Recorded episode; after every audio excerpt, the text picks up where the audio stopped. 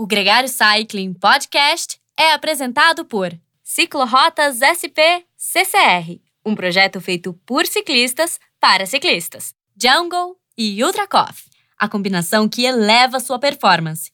Plant Power, perform your best.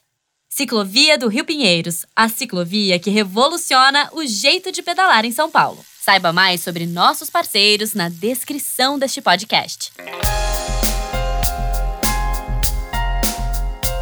Seja bem-vindo ao Gregário Cycling. No episódio de hoje, a gente vai conversar com alguém que já teve por aqui, mas ainda não teve aqui no Gregário Cycling. Ele apareceu com a gente no Gregário Radio no segundo dia de folga da Volta à Espanha. A gente descobriu um brasileiro que trabalhava por lá, que trabalhava como mecânico da equipe DSM.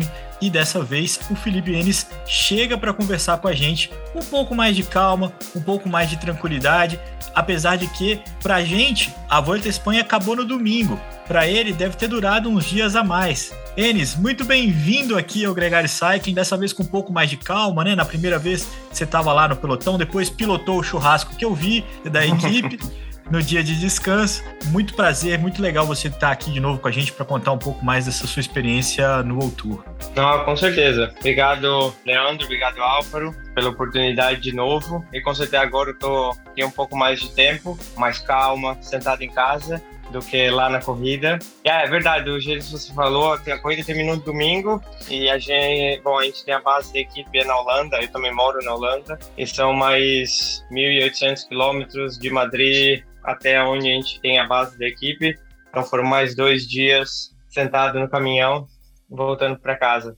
Mas agora tem tenho mais duas semanas, duas semanas e meia até as primeiras provas ali depois do, antes do, do Giro da Lombardia e a Lombardia é a minha última corrida. Desde quando você participa da, da DSM, da, da equipe Pro Tour uh, DSM, que já foi a Shimano? É isso. A equipe, quando eu entrei na equipe, era foi o último ano de Argus Shimano e depois disso virou Giant Shimano. Foi o ano a Argus Shimano, acho que quase todo mundo talvez lembre. Foi o começo da carreira de Marcel Kittel, Anna John Degenkolb, Warren Barguil é, e aí vai, outros. Aí foi o primeiro ano, quando entrei na equipe, foi em dezembro, janeiro de 2000, dezembro de 2013, janeiro de 2014 comecei de baixo, com certeza, e depois disso, estão fazendo já nove anos. Ano que vem vão fazer, no final do ano, fazem dez anos que eu estou aqui. Essa sensação, Felipe, de começar de baixo, de ganhar confiança, é uma coisa que eu queria que você contasse um pouco pra gente. Como é que foi, ou como funciona isso numa equipe como essa? Do tipo assim, essa aqui é a bike do Tom do Molan. Ô, Felipe, cuida dela aqui pra gente, regula o câmbio aqui para ele correr amanhã a próxima etapa do Tour de France. Sim, é complicado. Tenho sorte de ter entrado na equipe, que, bom, como vocês falaram também da última vez, e pelo que vocês ouvem na, na, na mídia, bom, não é a equipe mais fácil de se trabalhar. A gente Tem vai falar disso. Seus, uh, mas uh, eu tive muita sorte, porque ao contrário de outras equipes, talvez eu teria começado a só lavar a bicicleta e direto tô ali no training camp e conversando com o John, com o Marcel Kittel e se tiver alguma coisa para fazer, entrar na lista do que tem que ser feito. Não tem muita escolha, ah, vai você ou faço eu. Foi bem, me acolheram muito bem, vamos dizer assim. Tive a oportunidade de começar a trabalhar com com um contato direto com um mecânico que já tinha trabalhado, que era o primeiro ano dele na, na, na nossa equipe aqui, na, vamos falar na Giant Mano, e era o primeiro ano para a gente da Giants, mas ele veio da Rabobank, Belkin, uh, Blanco e por aí vai. Bom, então a experiência dele com a bicicleta já era enorme e foi meu uh, mentor os dois primeiros anos e daí aprendi muito, muito Agora, voltando um pouco no tempo, você tem uma história da bicicleta como ciclista e até competitivo, né? É, a sua pronúncia aqui dos anos de Europa já não está mais tão brasileira, mas você é natural de São Paulo e morou um tempo em Ubatuba, se eu não me engano, né? Sou natural de São Paulo, sim. E mudei, lá mudei como do pequeno ainda para Ubatuba e comecei a pedalar no, em Ubatuba, no Clube Ciclismo de Ubatuba, que por sinal era uma sedi sediado na, numa bicicletaria, bicicletaria Abreu, não sei se ainda existe, eu acho que sim. E ali Bom, acabou que no, eu, eu queria conhecer o ciclismo, eu já estava já tinha estava correndo nas corridas do Vale do Paraíba, e fazia algumas uh, etapas do Campeonato Paulista. No Paulista meio toma mais pau, mas no Vale eu ainda caducava ali, conseguia fazer um, um ou dois uh, pódios tal, e acabei decidindo, não me lembro o direito porquê, mas com certeza o Brasil tava, não estava indo muito bem, e aí falei, ah, eu quero só tentar conhecer o ciclismo na Itália. Mandei não sei quantos e-mails para todas as equipes eh, júniores e sub-23, que eu só queria ir para treinar e ver como é que era. Desses não sei quantos e-mails, provavelmente uns 200, um, um me respondeu. Ele falou: Ah, pode vir. Ah, eu tenho, ele já, por sorte, ele tinha, era italiano, mas tinha família em São Caetano, mas e aí acabei que eu fui, fiquei na casa dele, me hospedou como uma enorme eh, pessoa que ele era, que me deixou ali por três meses. E aí, durante esses três meses, eu falei, eu não quero nunca mais sair daqui. tipo, você vê, corria, podia correr corri a prova amador, corri com três corridas sem o sub-23 e, e acabei descobrindo que meu ciclismo é, era tinha corrida todo dia, tinha treino todo dia, sei lá quantos pelotões eu podia escolher para onde ir, eu podia fazer durante um ano, 365 dias no ano, uma estrada diferente a cada dia. Eu falei, ah, eu quero, eu quero ficar aqui. Eu, bom, corri as corridas sub vezes que eu corri eu tomei um pau. Eu falei, não, com certeza, ciclista não vai dar. Você descobriu duas coisas, então, né? Você descobriu que queria com ficar lá e que ciclista. no pelotão, no meio do pelotão, não ia ser difícil. Não, não ia. Do jeito que eles andavam no. Do jeito que eles, eles andavam na subida, do jeito que eu andava no plano. Aí eu falei, não, isso não vai dar certo. Eu acabei que falei, ok, mas eu tenho que achar um jeito de ficar. Vai, vai, voltei para o Brasil, arranjei os documentos, tirei a cidadania italiana. E depois disso, minha irmã foi para lá, fez um ano de contrato com uma equipe, um clube, uma equipe não profissional. E ali eu comecei a ser o mecânico no final de semana, só, sabe, tipo, não sei, acho que deviam ser seis meninas, oito meninas na equipe, oito bicicletas, uh, talvez três bicicletas de, de reserva, e era só para. Comecei ali. Não sabia nada de mecânica, nada. E depois disso, um ano depois, fui para uma equipe um pouco maior.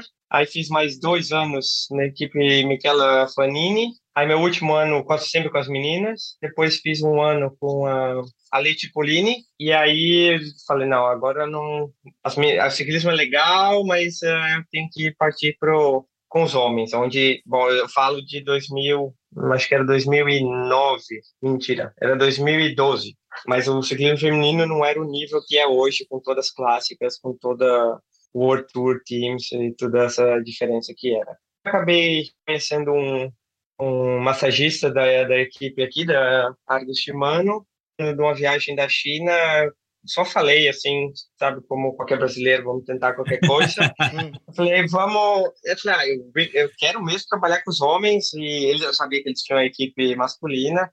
Aí falei, ah, tudo bem, vou conversar com. Eu tenho uma reunião com um dos diretores aqui da, da parte da, da, do staff e, ah, eu posso falar de você. Falei, ah, tá bom, tá bom, mas, sabe, nunca vai acontecer. Aí eu acho que uma semana depois ele me ligou falando, ok, eh, Felipe, quando a gente pode se ver? Meu inglês horrível, tenebroso. Aí eu falei, tá bom, vamos, a gente tem que conversar e você vem e tal. Aí acho que depois, praticamente depois do dia que eu falei pro, pro Thomas que eu queria trabalhar com os homens, acho que 20 dias depois eu tinha assinado o contrato já. Caramba! Então... Você falou com o cara certo, né, também, na hora certa. Sabe aquelas coisas que deu certo, tudo alinhou para vir para cá.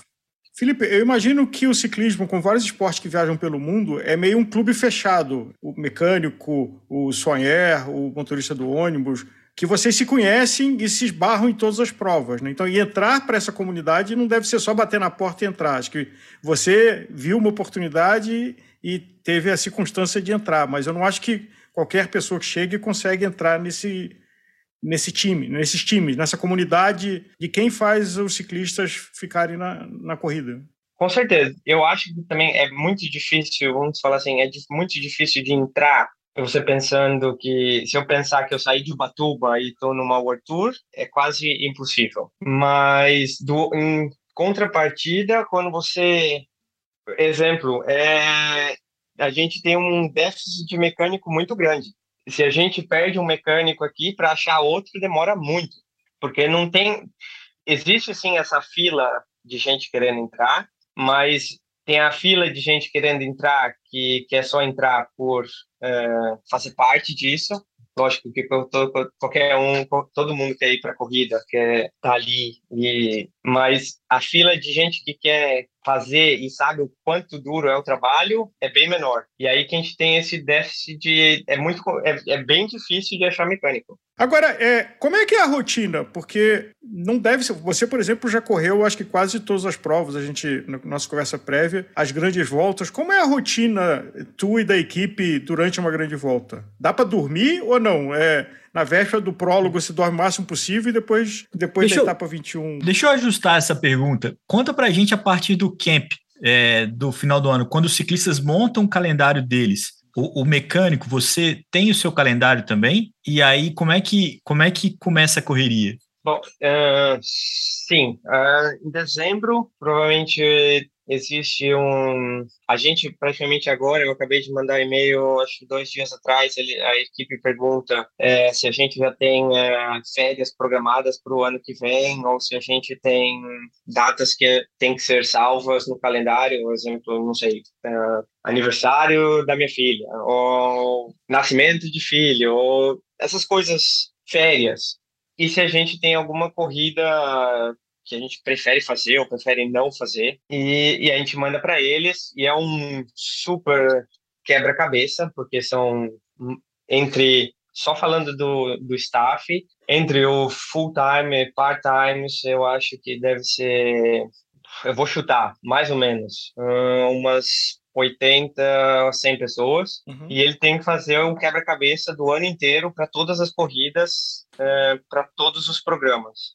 Então, eles começam agora e vão, se tudo der certo, eles terminam em dezembro. e a gente tem o nosso, o nosso calendário, sim, o, é o conceito de calendário, não é oficial, porque às vezes as corridas, ainda mais agora com o tempo de, de Covid, isso muda bastante, mas é, a gente tem o nosso calendário, os ciclistas também têm o calendário deles, e aí parte toda a parte de, de planejamento dos treinos campos, como exemplo tem a gente começa training camp em dezembro já para quem vai para a Austrália, uh, depois tem o training camp do, de outro pessoal que vai começar para as clássicas ou para as primeiras corridas do ano, então é um programa bem complicado de ser feito. E você perguntou se dá para dormir? Dá, dá lógico para dormir. Meus dias são bem longos, com certeza ainda mais na volta, depende de qual corrida a gente faz, mas normalmente, exemplo, a volta agora, normalmente, vamos falar, eu fazia, tomava café da manhã entre sete, é, depende do dia, mas vamos falar entre sete e meia, tomar café da manhã, meia hora, às oito da manhã começa, e a gente, por conta do, de trabalho, meeting, as transfertas, tudo, vamos falar que a gente ia dormir em torno às 11h30, mais ou menos. Então, essa é a faixa, mais ou menos. Tipo, depende do dia. Agora, é, tem gente que. É, tem algumas pessoas que ficam no, na caravana do carro, outras durante o percurso, outras que vão fazer o deslocamento para a chegada. Então, tem funções diferentes a cada momento. Tem algum critério em quem faz que função? Quem está no carro, quem está no, no, no, suporte na beira da, da estrada? Bom, o, o, suporte na estrada normalmente é feito pelo, pelos uh, massagistas, ofício ou, ou, ou uh, ajudantes que vêm com a uhum. gente, eles que fazem os, os pontos de abastecimento e o feeding zone. A, exemplo, a gente com três mecânicos, não,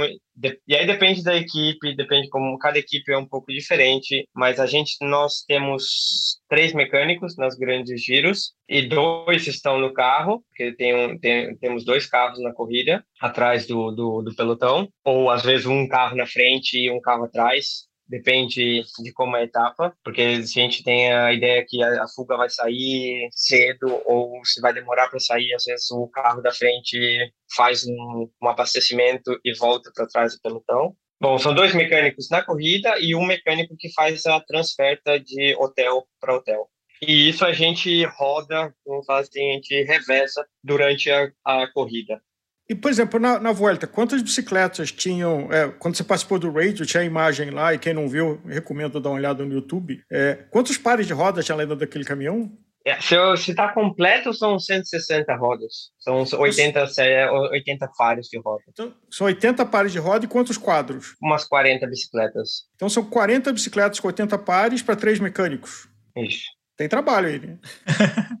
o que, que, costuma dar mais problema? Vocês, vocês conseguem prever quais são os pontos mais recorrentes, assim, ao longo de uma volta, por exemplo? Quais são os pontos chaves que vocês precisam? Por exemplo, troca corrente todo dia, troca cassete, troca fita de guidão, é, é cabo não tem mais, né? Mas é, é qual que é, qual que é a, rotina de checagem? Assim? O que, que acontece com a bicicleta ao longo dos dias? Claro que sem tombo, né? Na, lógico, lógico. Mas a, a, bom, a diferença, a gente sempre fala que a diferença do, do mecânico de corrida e do mecânico que trabalha numa loja é que a, o mecânico que trabalha na loja, ele, ele recebe a bicicleta quebrada e tem que arrumar. E a gente, o, o, a gente tem que fazer com que a bicicleta não quebre, ou prever que isso aconteça. Não é tão difícil, porque a gente tem todo um planejamento dos, dos experts que planejam já todas as etapas e a gente sabe qual a que marcha eles precisam, que se eles vão para precisa de cassete de subida, precisa das rodas altas, das rodas baixas. Então a gente tem já isso antes de sair do, do nosso magazine, já está tudo certo, a gente sabe tudo que vai precisar. E depois é só a checagem geral, depois da etapa, é, das rodas, pneu, um pouco de tudo, do, dos, da, dos freios, se precisa, se, o, se o, a fita de guidão precisa trocar, a gente troca e aí por aí vai. Agora, a cada fim de dia se lubrifica todas as bicicletas usadas para ela estar tá completamente lubrificada para o dia seguinte? Sim, a gente, quando volta da corrida, a gente, as bicicletas de corrida, a gente lava todas as bicicletas e controlam todas as bicicletas e lubrifica, deixa ela perfeita para o dia seguinte. As bicicletas estão no carro, a gente não lava todos os dias e aí é só uma base de, de repente, exemplo, a gente troca as rodas ou as marchas se a gente precisa. Exemplo, a gente sabe que na, na etapa de Serra Nevada, e a gente, o Timeman já era o, o, líder, mas a gente sabe que, ok, nessa etapa a gente troca as rodas, a gente coloca o mesmo setup da bicicleta de corrida nas outras duas bicicletas de reserva do Timeman, porque se acontecer alguma coisa, a gente tem as bicicletas todas iguais. Uhum. A gente não faz isso para todas as bicicletas, é, é em base também a quanto, quanto os corredores a gente não vai trocar todas as rodas de todo mundo se eles vão fazer os primeiros, não sei, 150 primeiros quilômetros, aí eles sobraram e ficam lá no grupeto só para chegada. Então a gente não, não perde energia nisso. Ô Felipe, o Álvaro começou aqui falando sobre o quanto que é uma comunidade, um grupo fechado e tudo mais, mas uma coisa que a gente aqui do lado de cá é, assiste é, é, muitas vezes uma mesma equipe tendo muito problema, né? Eu lembro que na transmissão do Giro de Itália, que a gente fez aqui é, para The Sports na íntegra, a gente via a UAE Emirates, por exemplo, tendo muita dificuldade de manter as bicicletas é, em condição, assim, tendo, tendo, muito problema mesmo, assim, é, vários ciclistas reclamando, e, e, e o, o, próprio Gaviria reclamou publicamente e tal. É, é para vocês que estão lá dentro, isso também é nítido, assim, do tipo, puta, essa equipe não tá dando conta, ou, ou essa bike é realmente difícil de cuidar, ou é, é, acontece isso também do, do, olhar clínico de vocês? Com certeza, com certeza. E não é, no final das contas, não é porque uh, o mecânico não é bom, vamos falar assim, mas é porque, exemplo, a gente sabe que determinado grupo, em determinado momento, alguma coisa eles trocaram, algum update foi feito, alguma coisa falhou, e aí acontece um monte de problema. E o que a gente, exemplo, bom, com a UAE, eles tinham um grupo diferente do nosso, é, para a gente não, não, a gente não perde muito tempo com isso, mas vamos falar que se tivesse alguma equipe com os mesmos equipamentos que a gente tem, Shimano, Wahoo, e aí por aí vai, lógico que se começa a acontecer muitos problemas, a gente também interage entre nós, mecânicos, para poder saber o que está acontecendo, para também prevenir. Porque essa é a ideia do, do de, de, mecânico numa equipe de ciclismo, é tentar prevenir o máximo e ter o, o mínimo de problema possível que a gente pode controlar. Há um consenso entre vocês, então, que a, a disputa é entre pernas, né? A, a, bike tem que fazer a menor, o menor impacto possível aí na, na disputa nesse sentido. Assim, se você puder ajudar uh, o mecânico de uma outra equipe a, a, tirar o melhor proveito daquele equipamento, a trocar com ele ideias é, do que, que, pode estar acontecendo, isso acontece. Lógico, acontece. Bom, eu já conheço muita gente dentro desse meio que não, como o, o Álvaro não é tão grande, e não é, e a gente acaba conversando, sabe? Conversa de, de bar. Sim. Nada oficial, porque cada um depois, quando se você acha também a solução para alguma coisa, é, não, você não vai imediatamente falar. Ou... não, não, não, existe segredo, mas a gente Entendi. também não conta tudo, entendeu? Não, tudo bem.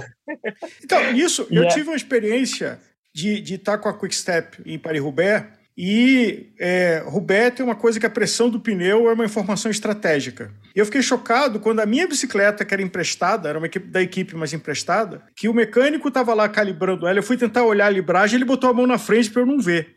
Existe esse tipo de informação, assim, tem segredos podem ser fazer diferença, como é o caso da pressão dos pneus para andar no pavê? Sim, vamos falar que é uma coisa mais de talvez a pressão dos pneus não muito, mas tem uma coisa bem mais é, existem coisas maiores que essa. Exemplo, quando a gente começa a fazer uh, um protótipo de quadro, uma pintura diferente, um, o exemplo de fazer, não a minha parte, mas a gente construindo, a gente tem um, uma tecnologia para construir as roupas de ciclismo que quando os meninos caem evita um pouco os machucados. Então isso ajuda na recuperação.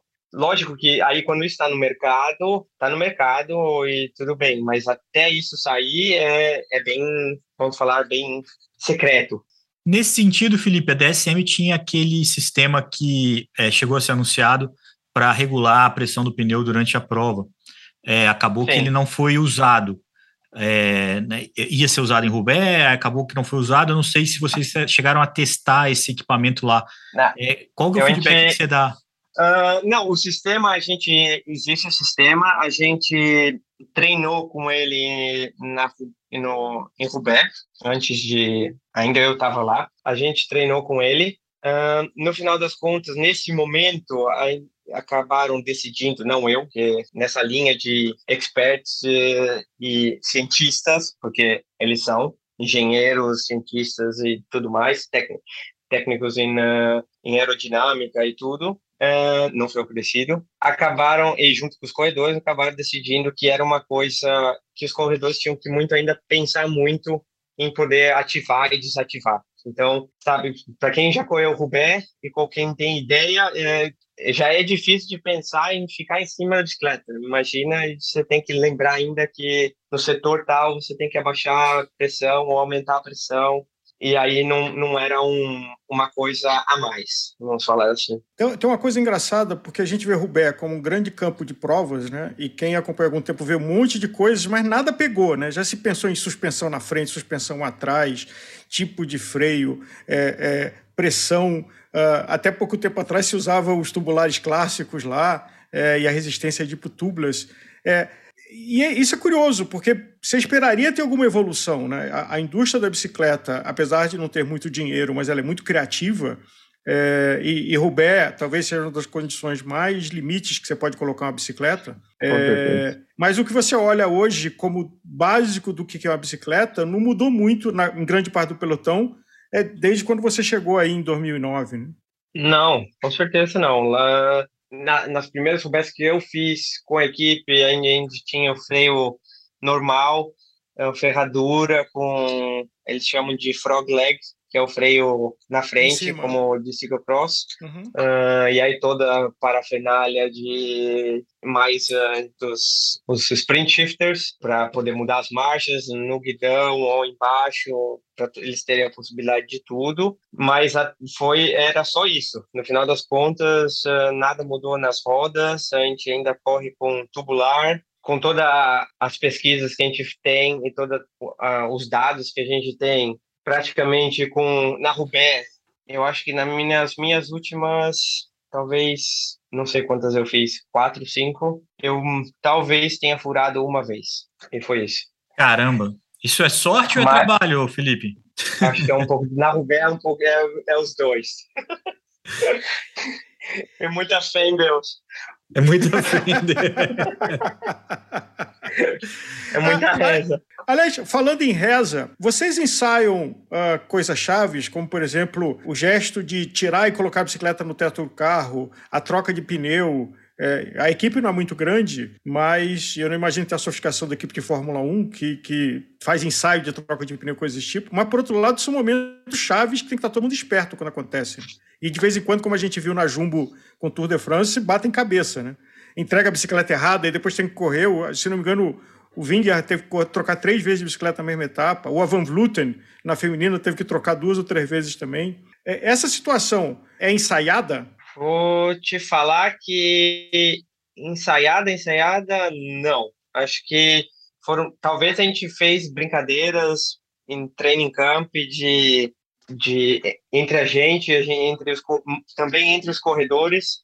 Talvez seja mais ensaiado o momento dos, dos corredores fazerem eles mesmos, porque, exemplo, se acontece, se ele se tem uma quebra no pelotão por conta do não sei o que, o vento, a subida, e a gente não está diretamente com o carro atrás do líder, eles têm que se virar entre eles dois, três, quem estiver ali no pelotão com eles.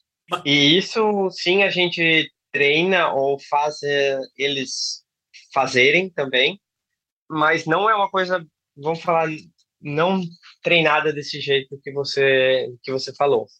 Sim, com certeza a gente tem que ter a sangue frio e é tudo preparado para se acontecer, você tem que saber o que fazer direto. Você já tem que estar com isso na cabeça, né? Você não tem que decidir na hora o que, que você vai fazer. Você tem que estar preparado para ativar aquele plano que for necessário ali para socorro, né? Com certeza. Como a gente está no carro, às vezes são, não sei, cinco, seis horas de prova. Talvez não acontece nada por quatro horas e meia, cinco horas. Você está ali, aquela, aquela etapa que não acontece nada, tem a fuga, oito minutos. Você sabe que vai ser decidido na última subida, ou não sei. Mas, de repente, acontece uma queda, ou o vento muda, todo mundo acelera, quebra o pelotão em sei lá quantas partes, tem uma queda e em cinco segundos tudo isso se transforma. E essa é a parte de poder ter o sangue frio de, ok, e agora, o que a gente faz? Mas nesse, nesse sangue frio, Felipe, eu estou entendendo o que você está querendo dizer, ou melhor, eu, eu não queria que confirmasse é isso que eu estou entendendo mesmo. Vocês têm um protocolo, tipo, primeiro sabe onde é que está o líder, se ele está seguro, se ele está na prova. Depois é se o velocista está seguro e está na prova. É, o qual bicicleta tem que trocar, ou qual cara que já está realmente machucadão, assim, que não adianta nem correr demais com ele. É, isso tudo é tem uma tem um tipo um checklist que vocês trabalham para é, pré-prova, assim, para lidar com isso.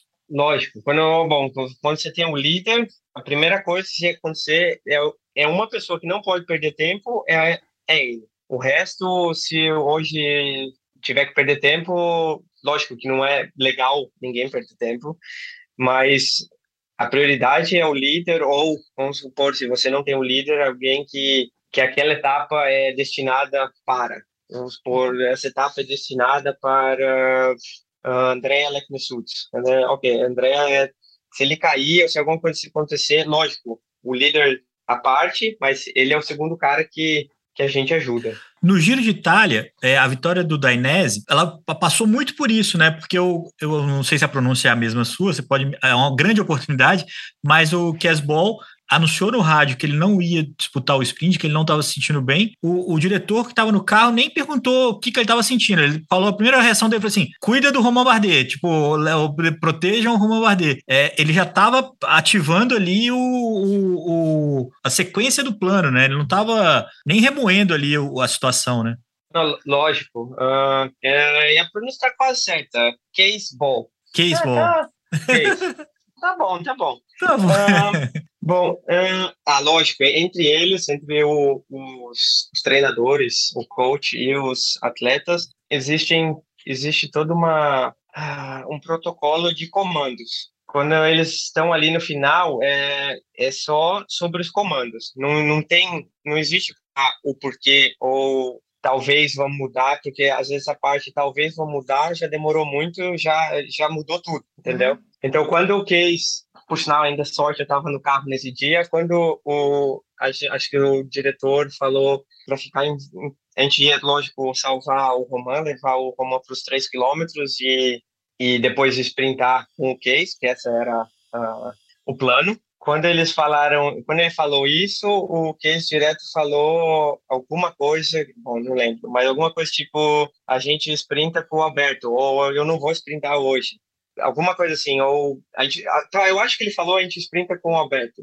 E acabou, não tem perguntar o porquê, como vai fazer, quem, eles já sabem, ele, bom, eles têm um milhão de meetings e horas a conversando para planejar tudo. Ainda nessa experiência, o Felipe, porque é, é, foi uma experiência marcante, o Roman Bardet embalou o Dainese, vocês ganharam etapa, você estava lá, você acabou de falar isso, uhum. e o Roman, que fazia uma grande prova pela geral, precisou abandonar. Teve um, um problema estomacal, se eu não me engano, é, e a casa literalmente caiu. É, você, como staff ali, como parte do time, mas alguém que não está relacionado né, com isso que aconteceu, né? Nem a decisão de uhum. continuar, nem o problema em si, nada ali envolvia você. Como que isso te afeta? Como é que é estar tá numa equipe e tomar uma decisão como essa? Então agora a gente já não tem mais o cara da GC, tinha o, o Timon, que eu, eu sempre falei Timon. Timon. ah, o, o Aresman, e, e, tinha aí a possibilidade do Dainese, mas mudou completamente o panorama da equipe. O Chris Hamilton também foi para as fugas, né? Mas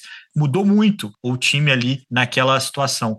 Como é que é o astral? Como é que ele lidar com essas situações? Lógico que uh, dá um baque, porque todo mundo está ali e está nessa gana de poder fazer uma boa classificação. E a gente sabia que podia fazer uma boa classificação. A gente já não me lembro que etapa ele abandonou. Eu lembro que etapa era na etapa da Milan Sanremo ali que na, a gente se largou de Sanremo eu acho. Mas não lembro que etapa era. Mas a gente já sabia que bom é, é. podia ser feita uma classificação muito boa e é lógico que é, a gente falou de training camp, mas é o training camp começa em janeiro e depois eles têm é, altitude training camp, que eles vão para mais dois altitude training camp de, não sei, 20 dias cada um.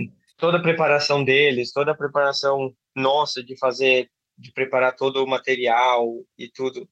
Independente de ser o Roman ou de qualquer outro corredor da equipe, lógico que perdendo uma pessoa desse calibre, uh, dá um, vamos falar, um, um baque momentâneo, mas de, em contrapartida somos todos profissionais e, e a coisa segue e, como você falou, abre as portas para para outros corredores e para para as outras outras chances. Mas sempre dá um baque. Se você olhar para Jumbo, quando perdeu, se eu não estou enganado, quando eles perderam o Roglic, uhum. no primeiro dia dá sempre aquele você tenta ir na fuga tal, mas ainda acabei, e principalmente se você perder na durante a prova, durante a, a etapa, dá um baque bem grande, principalmente para os corredores, porque eles estão ali focados em fazer tudo por uma pessoa. Sim. E acaba que nesse momento dá aquele baque, tipo, você vê, acho que tava o tem o Roman Combo é, emocionado porque o Roman tem que sair. E é, essa, essa é a função, e isso você vê neles, com certeza, porque eles estão lá no training camp, altitude training camp, e passam dias e dias juntos, e, e sabem o quanto, quanta coisa eles uh, perdem para poder alcançar a forma. Agora, só para fechar esse parênteses da, dos bastidores da DSM, essa mesma situação, a, a comoção ali do envolvimento da equipe é, em relação ao Romain Bardet, foi contraditório com aquela imagem que você falou lá no começo da entrevista de que a DSM não é uma ótima equipe, uma, uma equipe tão amável, afável ou confortável para os ciclistas. Ali eles estavam todos muito envolvidos no, na, na, no mérito, não, não dá para dizer que o clima era ruim. Como é que você acha que surgiu essa imagem? O que, que faz sentido nessa é, imagem que a DSM construiu? Aí você me complica de novo. não, mas. Bom, eu, eu, eu, acho que não, não. Bom, eu não sou o cara, talvez não seja o cara certo para falar, mas eu cresci aqui. Eu acredito e eu não acredito que seja uma equipe ruim, uma equipe má. A gente com certeza tem uma filosofia diferente de outras equipes, tendo uma base de, de experts que decidem o que, que é melhor para os corredores, mas isso lógico que cada um entende do jeito que quer. É por isso que eu estou te perguntando. Eu sei que é desconfortável, mas eu acho que é uma questão assim. Não, não é uma equipe tão paternalista que fica paparicando. É verdade aquela ideia de que o ciclista tem limitações sobre a vontade dele do setup da bicicleta. É, é um pouco mais engessado esse processo, mas baseado numa visão coletiva? Sim e não. Não é que eles não podem decidir, falando abertamente, sim, eles podem decidir, eles contribuem para essa decisão, mas é sempre junto com um dos experts e no momento certo. Então, o que acontece às vezes de ter atrito, desconforto por parte dos ciclistas e normalmente de determinados ciclistas, porque não são todos, tem ciclista que nasceu aqui dentro e os, os ciclistas, os sub-23 que nasceram aqui dentro e depois viram Pro Tours, não acontece. Esse é um todo é um processo que no passado, que no, em outras equipes também agora no presente, é essa parte de ah, vamos fazer tudo pelo que o corredor quer vamos falar assim. Então, se ele acordou hoje com o pé direito e ele acha que ele tem que abaixar o banco 2 uh, milímetros, aí a gente abaixa os 2 milímetros. Não, não tem exemplo, numa equipe normal, a gente abaixa os 2 milímetros e bora para lá e vamos embora. Mas aí amanhã ele acorda com, com, o pé esquerdo e ele decide aumentar os 2 milímetros de novo. Mas no final da história, a parte de ser focado nesses 2 milímetros, que no final das contas não muda nada para ele, mas tira uma energia enorme dele pensando durante, vamos supor, a noite, ele vai dormir, ele, ó, amanhã talvez eu baixe, eu tenho que abaixar minha, o meu banco 2 milímetros, então, talvez se eu abaixar assim, ó, talvez se eu fizer assim, e se ele ficar pensando, e, e gente, eu conheço ciclista, ele vai ficar pensando isso até ele dormir, até ele acordar, porque ele tem, é, ele acaba fazendo uma autoafirmação na sua cabeça que esses dois milímetros vai fazer ele ganhar corrida amanhã, é, cientificamente, isso não tem nenhuma melhora. A gente ouviu aqui de um dos mecânicos da equipe da Avancini uma coisa parecida, de que ele trabalha com a equipe toda, não é só com a Avancini, e que um determinado ciclista às vezes chega e fala oh, eu quero que você mexa isso, isso é fundamental. E aí ele sabe que não é melhor para o ciclista mexer, ele não mexe, e o ciclista chega no dia assim, mexeu? Não, mexi, tá tudo certo. Aí o ciclista anda, olha, melhorou muito, ainda bem que você mexeu. E não mexeu nada, então tem esse efeito psicológico, né? Sim, e tem o ciclista que não tá nem aí. Tem o ciclista que. A gente tem ciclista na equipe que metade da cronômetro da volta, não, não é essa volta, mas no passado, metade da cronômetro na volta, ele descobriu que estava na bicicleta errada, de um outro cara. Ele largou com a bicicleta de outro Porque o outro cara tinha que largar. E cadê a bicicleta dele? Mentira, cara. Tem esses caras, tem todo tipo de ciclista. Agora, uma última, uma última pergunta para a gente fechar esse bloco, é, essa, essa primeira conversa, né? Que a gente falou que no radio ia ser a primeira aqui de muitas e é a sensação é de que a gente vai ter outras também, né? É, ah. Quando você preencheu, quando você falou que manda o seu, o seu cadastro é, com as suas datas e com as provas, com os eventos que você gostaria, os que você não gostaria de ir, é, eu queria que você dissesse para a gente se tem os eventos que você gosta e os que você não gosta e o que, que te motiva a tomar essa decisão? Assim, qual é o evento que você não, você prefere não ir se você puder é, não ir? Qualquer corrida é, é legal de se fazer. Cada corrida tem os, toda corrida tem o seu charme e as suas dificuldades. Bom, é, a, a minha é só em base a o que eu, eu sempre tento fazer. Depois uh, do corona foi mais difícil, mas eu sempre tento ir no final do ano para o Brasil mas nos últimos dois, dias, é, dois anos foi meio complicado, então acabamos que não, não fomos. E a corrida que talvez não gostaria de... É complicado. Eu prefiro, se eu tenho que escolher uma entre as três voltas, eu não gostaria de fazer o Tour de France. Por quê? Porque, bom, eu já fiz algumas vezes, lógico que antes de ter feito, era a corrida que todo, todo mecânico quer fazer, mas é a corrida que, bom, não sou o cara mais chegado na França. a parte, eu acho que se eu puder escolher, eu só faço Paris-Roubaix, o resto de corrida na França pode deixar de lado, não tem problema. Mas você gasta muita energia e qualquer coisa é 10, 20, 30 vezes maiores do que. Exemplo, se acontece o pneu furado no momento errado, é 10, 20 vezes maior do que se acontecesse em qualquer outra corrida. O, o mesmo holofote que premia, ele cobra, né? Então acaba sendo cobra. tenso. Não por ter medo de cobrar, porque Sim, não, é não um problema, eu entendi. mas e também não é pela pressão, porque também já fiz algumas vezes e gosto de fazer, mas é talvez pela toda a energia que te tira e pela França. Nessa tensão, Felipe, você prefere ir para as provas que vocês têm mais chance de vencer é, ou isso para você é indiferente? Você gosta da tensão de estar tá brigando pela vitória, teu favorito, teu o cara que está sendo marcado? Não, não.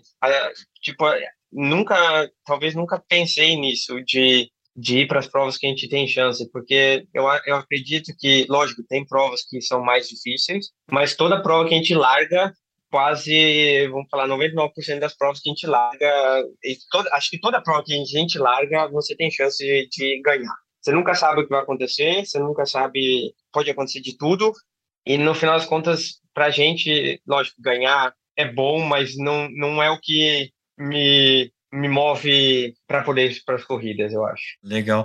Mas dentro é, é, muito comum, né? Você falou da experiência no giro que você estava no carro. É muito comum os vídeos pós-vitória do pessoal desesperado dentro do carro comemorando as vitórias. Você já perdeu a linha em alguma delas, assim também? Você já teve alguma vitória dessas que te deixou completamente amarrado? Acho que todas. Legal. Bom, Felipe, acho que temos aqui um, um programa, um segundo programa com você. É, queria te agradecer muito. Fica a minha última pergunta: o seguinte: Casa de Ferreiro Espeto de Pau quando você chega em casa na Holanda, você cuida da sua bicicleta ou você pede para alguém cuidar para você? Uh, a diferença é que quando eu chego em casa, eu tenho uma bicicleta lá, meu mountain bike, acho que a última vez que eu lavei ela deve ser uns dois anos atrás.